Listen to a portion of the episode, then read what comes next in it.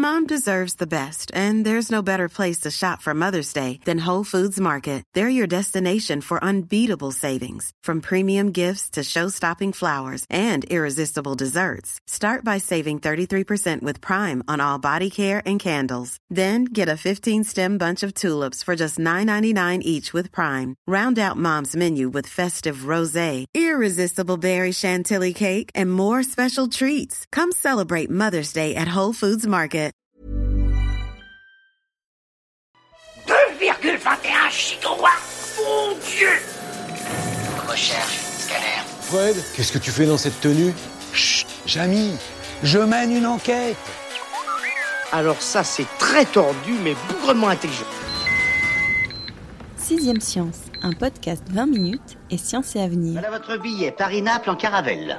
Oh, enfin, non. Et 500 000 lire pour vos frais de voyage. Oh, monsieur Savoyant, c'est trop. Je, je consomme beaucoup moins qu'une Cadillac. La carte jeune SNCF ne marchera pas avec lui. Pourtant, Hyperloop ressemble beaucoup au train que nous connaissons tous, ou en tout cas à une version un peu plus évoluée. Faux, faux, archi faux, plus qu'une évolution, on a sans doute affaire à une révolution. Avec des pointes à 1000 km/h et la régularité du métro parisien, Hyperloop a le potentiel de devenir le cinquième mode de transport de l'homme, supplantant le train, la voiture, le bateau et même l'avion. Imaginez-vous relier la capitale à Marseille en moins d'une heure et assis à bord, un trajet Toulouse-Montpellier ne prendrait que 19 minutes contre 2 heures aujourd'hui. Déjà en phase de test, l'avenir promis par Hyperloop semble se rapprocher à grande vitesse. Et mon invité du jour est là pour nous en donner un avant-goût.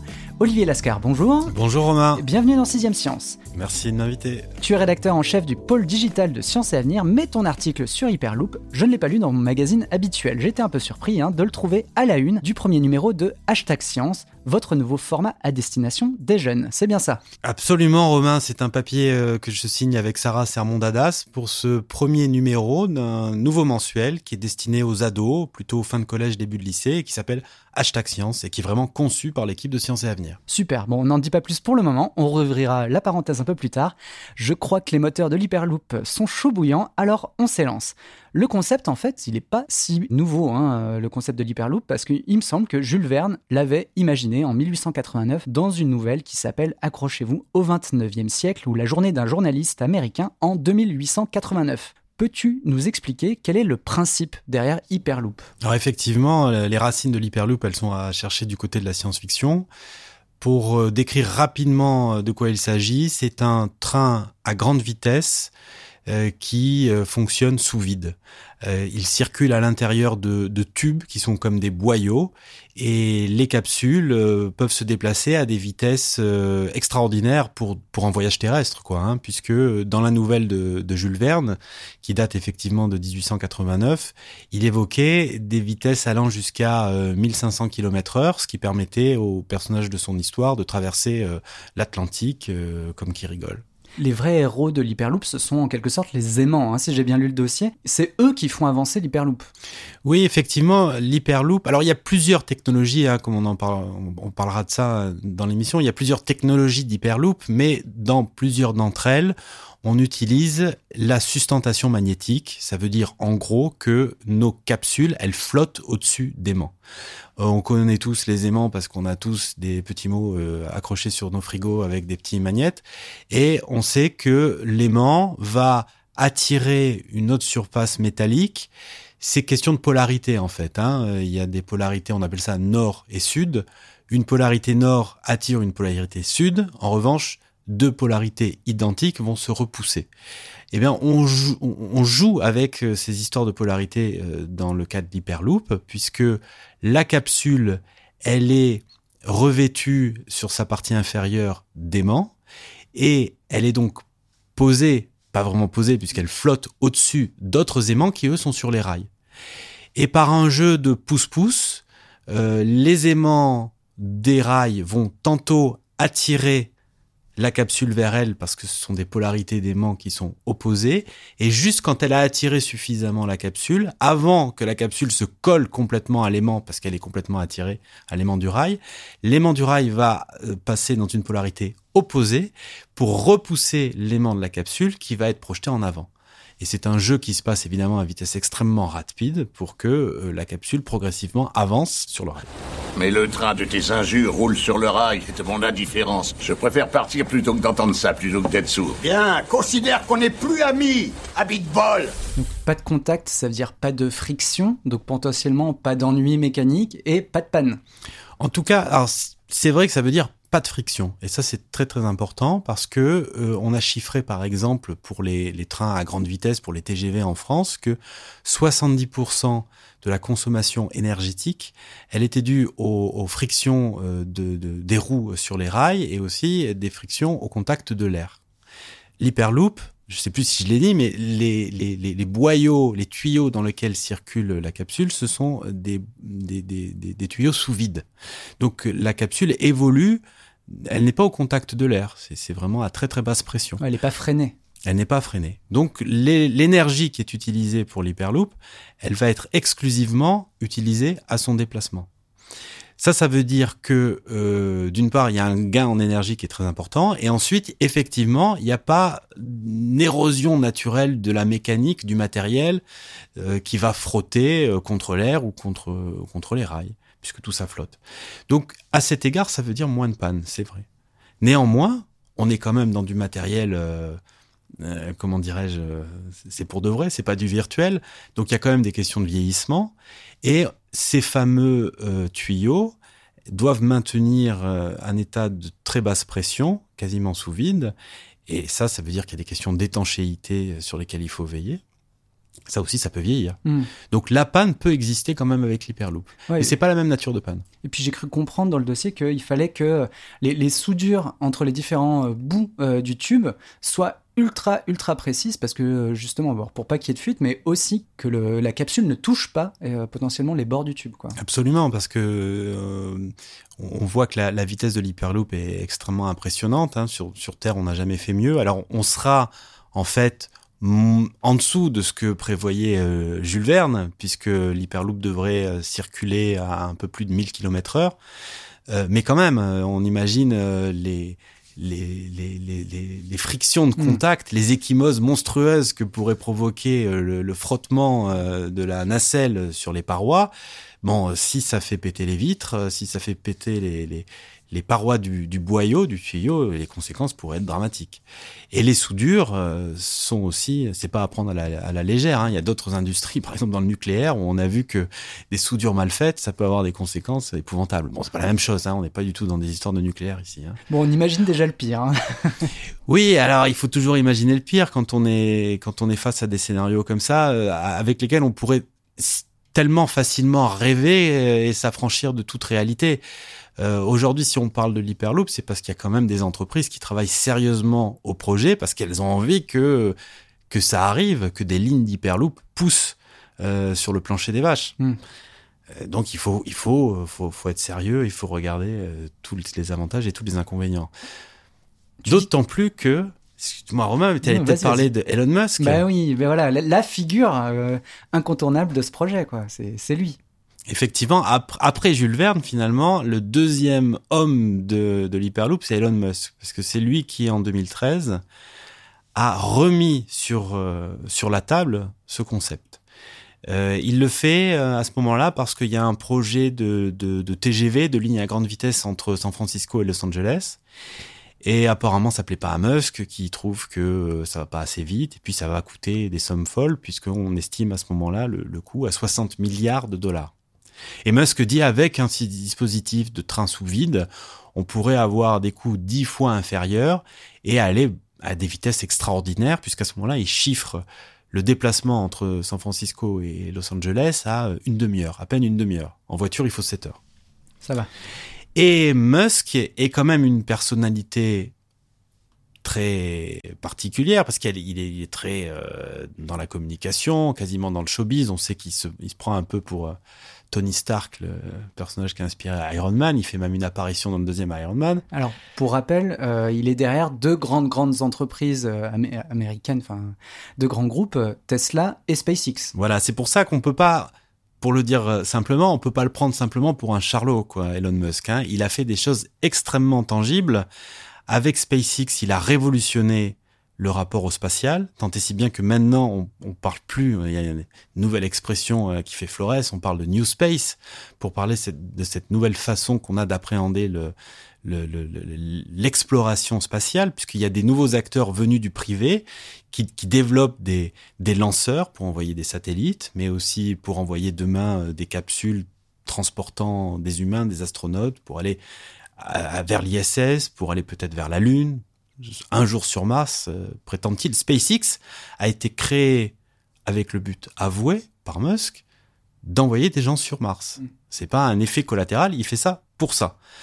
Euh, donc, euh, il, il, a à son actif des réalisations extrêmement concrètes qui font qu'on peut pas simplement euh, balayer d'un revers de main toutes ces initiatives parce que euh, c'est un homme, ce serait un homme de communication. C'est pas ça, Musk. C'est aussi un homme de communication, mais c'est un homme de réalisation. Donc quand il quand il relance l'hyperloop, on est obligé de prendre ça au sérieux, même si aujourd'hui les hyperloops ne dépendent plus d'Elon Musk. Ouais, c'est ça. De ce que j'ai compris, il a donné le concept et il a dit bon, faites-en ce que vous voulez, euh, c'est en mode libre de droit. Maintenant, euh, dans, dans, le, dans l'article que tu as coécrit, euh, on découvre un projet parisien. Et en parallèle, il y en a d'autres aux États-Unis, je crois même qu'il y en a en Albanie. Enfin, il n'y a non pas un hyperloop, mais des hyperloops sur lesquelles plusieurs entreprises se sont lancées. Elles portent toutes le nom d'Hyperloop, c'est un peu compliqué de s'y retrouver, mais c'est vrai qu'il y, a un emballement qui est assez conséquent quand même. Hein. C'est très compliqué de s'y retrouver, effectivement, parce qu'elles s'appellent toutes, euh, comme tu le dis, Hyperloop quelque chose, Hyperloop TT, euh,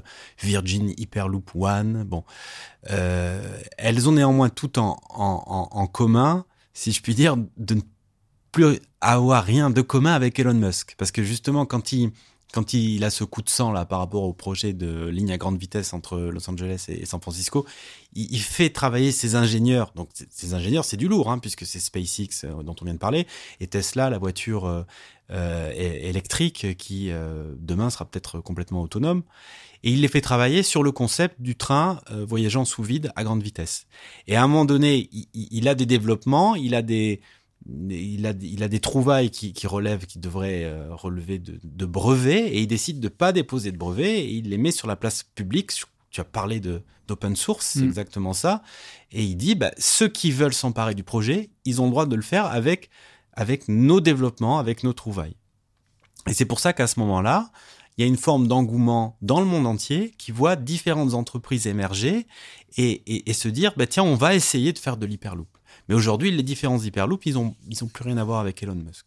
Dans une certaine mesure, on peut quand même, c'est pas aberrant de relier Elon Musk à, à l'hyperloop parce que il y a quand même des effets un peu collatéraux. Il a continué, il continue à regarder le projet parce que il organise tous les ans des, compétitions d'hyperloop qui sont des compétitions qui sont faites à l'attention des universitaires.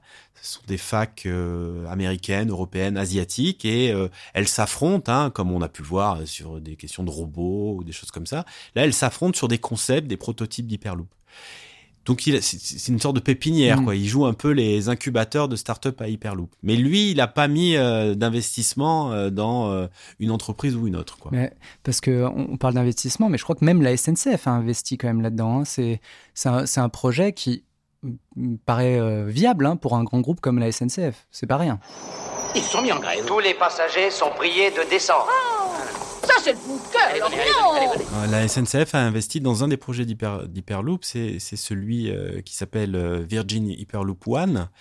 Euh, Virgin, euh, c'est parce que justement c'est aussi une, une, boîte dans laquelle on retrouve euh, Richard Branson, qui est aussi une personnalité qui fait partie de ces nouveaux milli millionnaires euh, qui jouent un peu les fantasques mais qui sont des, des gens qu'il faut prendre au sérieux parce que, par exemple, Branson, lui, ça fait des années qu'il investit dans la question du tourisme spatial. Et euh, maintenant, les observateurs disent que le tourisme spatial, ça va commencer dans, dans l'année qui vient. Mm. Très vraisemblablement, le, le, le, le vaisseau, c'est pas un vaisseau, mais le véhicule qui va permettre d'amener des touristes jusqu'à une altitude telle qu'on commence à voir la rotondité de la Terre, ben, on, d'ici un an, les premiers touristes partiront. Donc Branson, il arrive à faire ça. Il avait dit qu'il le ferait, il arrive à le faire. Donc quand il investit aussi dans l'hyperloop, ça rend tout de suite les choses assez euh, assez concrètes. Et la SNCF, effectivement, notre bonne vieille SNCF a décidé de mettre des sous dans ce projet-là. Alors, euh, est-ce que ça rend le, la chose plus concrète? On, a plutôt l'impression que, pas pour faire de jeu de mots, mais ils n'ont pas voulu voir passer le train. Quoi, Mm. hein. Il y a une nouvelle technologie qui émerge. On voit qu'il y a un engouement euh, euh, international. Euh, la France n'a pas été très euh, véloce sur certaines révolutions euh, technologiques et numériques. hein. Il n'y a pas de Google français. Enfin, il y a des gens qui essayent des Google français. On mais- avait le Minitel quand même. hein. voilà, on avait le Minitel. C'est dommage, on aurait dû le garder parce que c'était, c'était peut-être une idée à creuser. Mais voilà, et il a, hum, il, faut, faut pas laisser passer le coche, quoi. hein. Euh, D'où la, la question de cet investissement euh, de la SNCF. Après, on est loin quand même de, de l'émergence euh, d'une ligne d'hyperloop en France parce que, parce que ça nécessiterait. Il faut que tout le monde s'allie quoi, hein, pour construire quelque chose comme ça. Il faut que l'État y aille, il faut que les collectivités locales y aillent, il faut que, il faut qu'un acteur technique euh, et industriel comme la SNCF y aille. Mais on voit que ça peut pas partir d'une seule initiative euh, locale. Dans votre dossier, vous utilisez une date et je vais arriver sur la question que euh, nos, internautes, on, les a sondés, veulent que je te pose aujourd'hui. C'est 2035. Vous vous donnez ça comme horizon de faisabilité pour une ligne commerciale en France de l'Hyperloop. Est-ce que c'est vraiment possible, on va dire, euh, viable de se dire qu'en 2035, on pourrait voyager, faire un Paris-Marseille en 49 minutes via l'Hyperloop Alors ma réponse c'est que c'est possible, mais pas en France. Donc on a un peu triché pour faire, euh, pour poser la mise en scène de ce papier. Euh, c'est possible parce que parmi ces acteurs qui sont sur l'Hyperloop, il y a trois grosses entreprises en particulier, enfin trois grandes entreprises. Il y a trois entreprises qui sont vraiment en avance sur cette sur cette question. Il y en a une qui s'appelle Transpod, qui a été euh, cofondée par un Français d'ailleurs, qui s'appelle euh, Sébastien Gendron, qui fait des essais en France du côté de Limoges. Euh, mais c'est une société qui regarde plutôt du côté du Canada Hmm. et qui dit que dans les années 2030, elle pense pouvoir faire fonctionner ses premières lignes commerciales au Canada. Alors le Canada, c'est un peu euh, une terre promise pour une techno comme l'Hyperloop parce que il n'y a pas de TGV au Canada. Il y a euh, des euh, milliers de, cam- de camions qui relient euh, quotidiennement euh, euh, Montréal à, à Québec, si je ne Mm. m'abuse. Euh, donc un, projet comme l'Hyperloop, ça permettrait de désengorger euh, les routes euh, avec toutes les, tous les avantages euh, écologiques que qu'amène un mode de transport qui tourne à l'électricité. hein. Et donc puis on est sur des grandes, grandes, grandes distances en plus. Donc, euh, voilà. Donc ça veut dire que dans les années, dans les années 2030, euh, je pense qu'on peut euh, sérieusement envisager de voir euh, des, des, des, des lignes Hyperloop. Euh, Il y a d'autres sociétés qui, ailleurs dans le monde, veulent construire des Hyperloops et qui avancent des dates beaucoup plus proches de nous. Hein. À Abu Dhabi, c'est ça, hein, je crois, on parle de 2020. euh. Aux Émirats Arabes Unis, dès 2020, euh, la société Hyperloop TT, comme Transport Technologies, veut construire une ligne qui pourrait être inaugurée à l'occasion de l'exposition universelle de Dubaï. On parle d'une ligne, il parle d'une ligne euh, qui euh, euh, pourrait relier euh, Al Ain à, Abu Dhabi et qui fait deux villes qui sont séparées à vol d'oiseau par 145 km. Donc c'est déjà quelque chose d'intéressant. Hein. Et, ils annoncent une date dès 2020. Alors ça paraît quand même difficile à croire. Peut-être que à, cet horizon-là, on verra plutôt apparaître une petite ligne façon notre Orlyval Ouais, euh, francilien, hein. Euh, quelque chose de beaucoup plus court euh, qui permettrait de relier voilà le centre-ville euh, d'une grande métropole à, à son aéroport. Donc voilà, cet horizon de 2030, il est, on peut l'envisager. Après, en, pour ce qui est de la France, Patience. je pense qu'il faut patienter parce que euh, il y a la question des coûts qui est très importante. Elon Musk, quand il relance l'Hyperloop, il, il évoque euh, des coûts qui seraient divisés par 10. Aujourd'hui, les sociétés euh, qui sont le plus en avance sur l'Hyperloop, donc je les ai citées, hein, il y a l'Hyperloop TT, il y a Transpod, euh, qui, est, qui, est, qui a été cofondé par un Français, euh, Sébastien Gendron, et il y a le Virgin Hyperloop One. C'est vraiment les trois, euh, Leader, les trois mousquetaires, quoi, les, les trois leaders.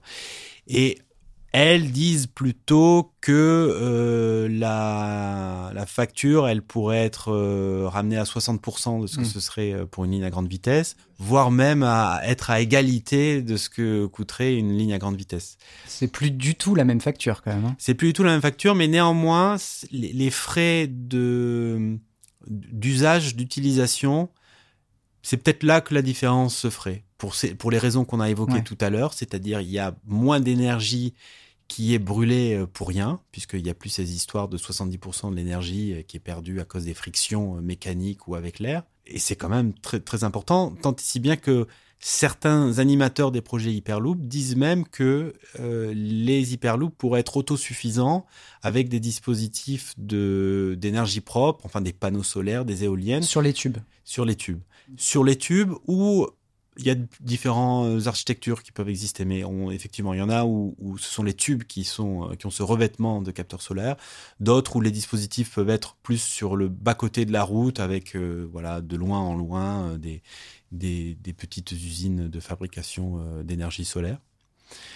Mais voilà, ce- cela évoque une autosuffisance de l'hyperloop en termes énergétiques. Donc là, il y aurait peut-être quelque chose, euh, la différence pourrait se faire là. Mais au niveau de l'investissement, euh, ça sera, euh, ça sera, euh, ça restera conséquent. Alors ça, ça va vous coûter cher.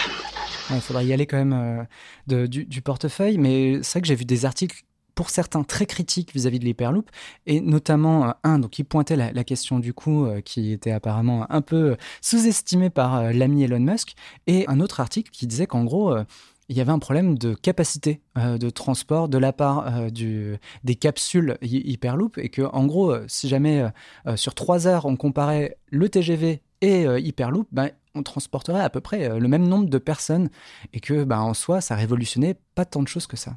C'est difficile à dire encore, je, pense. C'est ce qui est paradoxal avec cette situation, parce que les, les dates évoquées, euh, 2020-2030, euh, somme toute, elles sont proches de nous.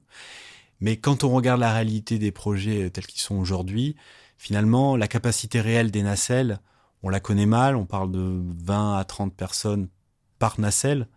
Euh, Il y a quand même la question de la fréquence, Mm. c'est-à-dire que aujourd'hui un train, euh, on, bah, on sait que quand on loupe son train, il va falloir attendre un petit moment avant d'avoir le suivant.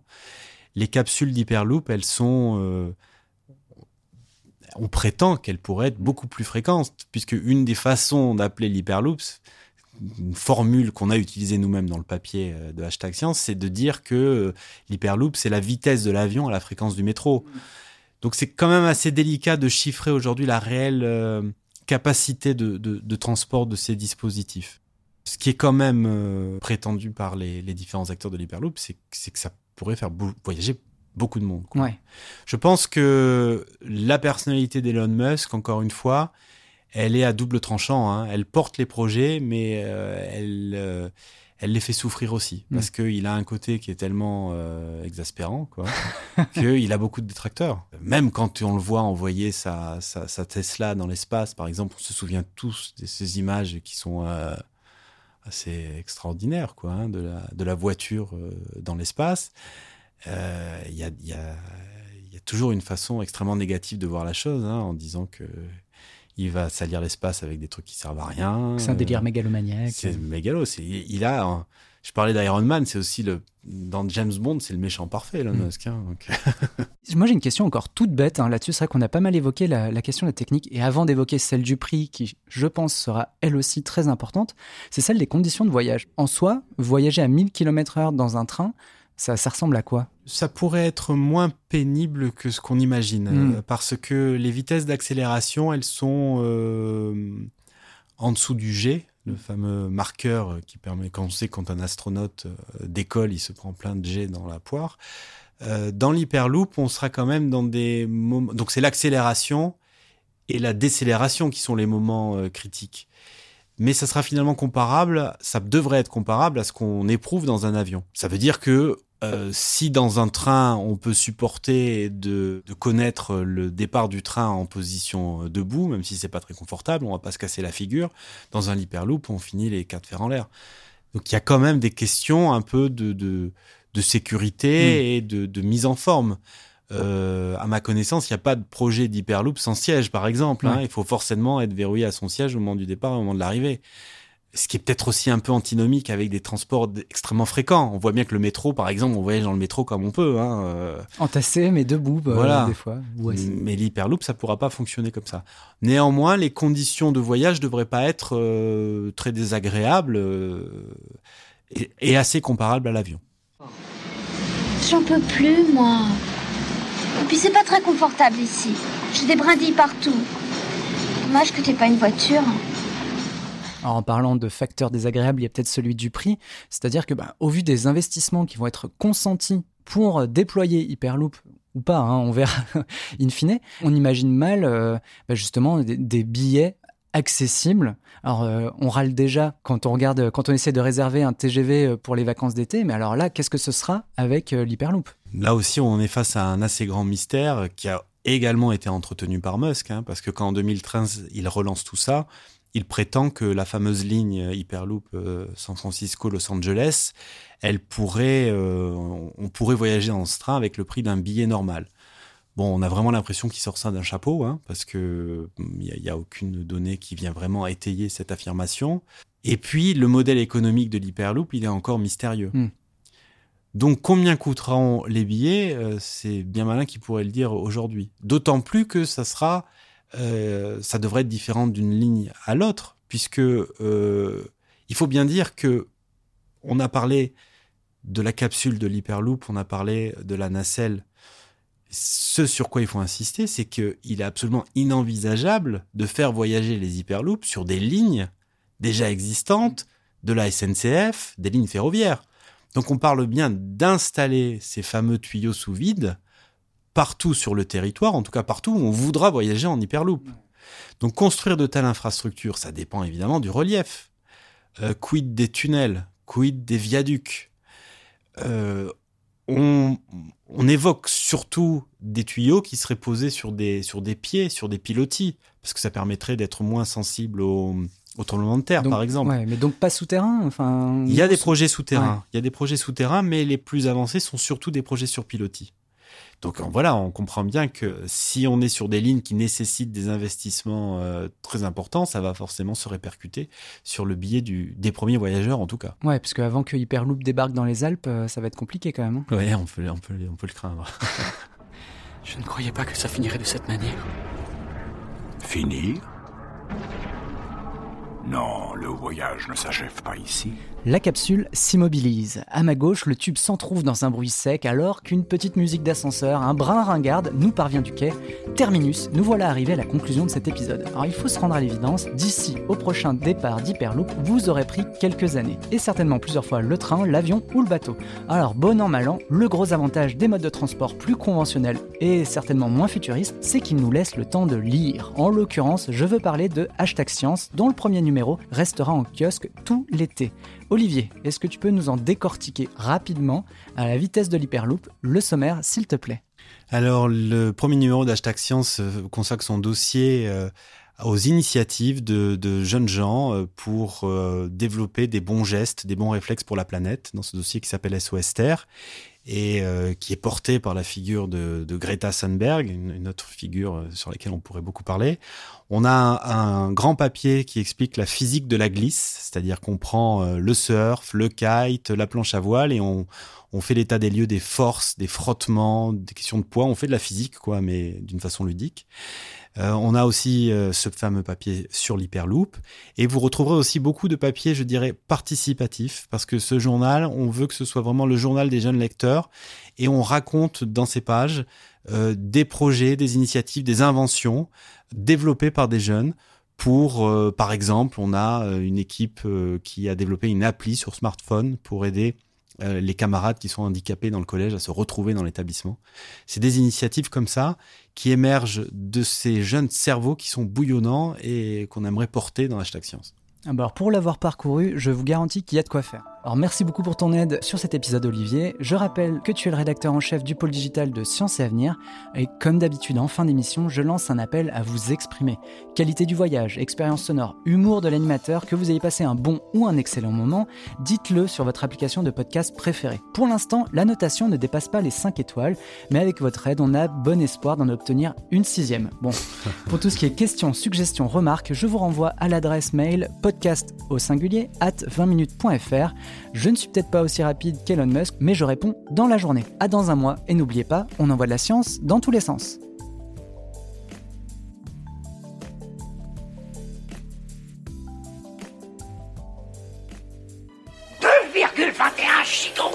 Mon Dieu Recherche, scanner, Fred, qu'est-ce que tu fais dans cette tenue? Chut, Jamy, je mène une enquête. Alors ça, c'est très tordu, mais bougrement intelligent. Sixième Science, un podcast 20 minutes et science et avenir. Mom deserves the best, and there's no better place to shop for Mother's Day than Whole Foods Market. They're your destination for unbeatable savings, from premium gifts to show-stopping flowers and irresistible desserts. Start by saving 33% with Prime on all body care and candles. Then get a 15-stem bunch of tulips for just $9.99 each with Prime. Round out Mom's menu with festive rosé, irresistible berry chantilly cake, and more special treats. Come celebrate Mother's Day at Whole Foods Market. Hey, it's Danny Pellegrino from Everything Iconic. Ready to upgrade your style game without blowing your budget? Check out Quince. They've got all the good stuff shirts and polos, activewear, and fine leather goods, all at 50 to 80% less than other high end brands. And the best part? They're all about safe, ethical, and responsible manufacturing. Get that luxury vibe without the luxury price tag. Hit up quince.com slash upgrade for free shipping and 365 day returns on your next order. That's quince.com slash upgrade. Ne va pas se quitter comme ça. Vous avez aimé cet épisode? Sportif, généraliste, sexo ou scientifique, varié mais toujours bien informé. Découvrez les autres podcasts de la rédaction 20 minutes sur votre application d'écoute préférée ou directement sur podcast au pluriel.20minutes.fr. Et merci de nous avoir écoutés.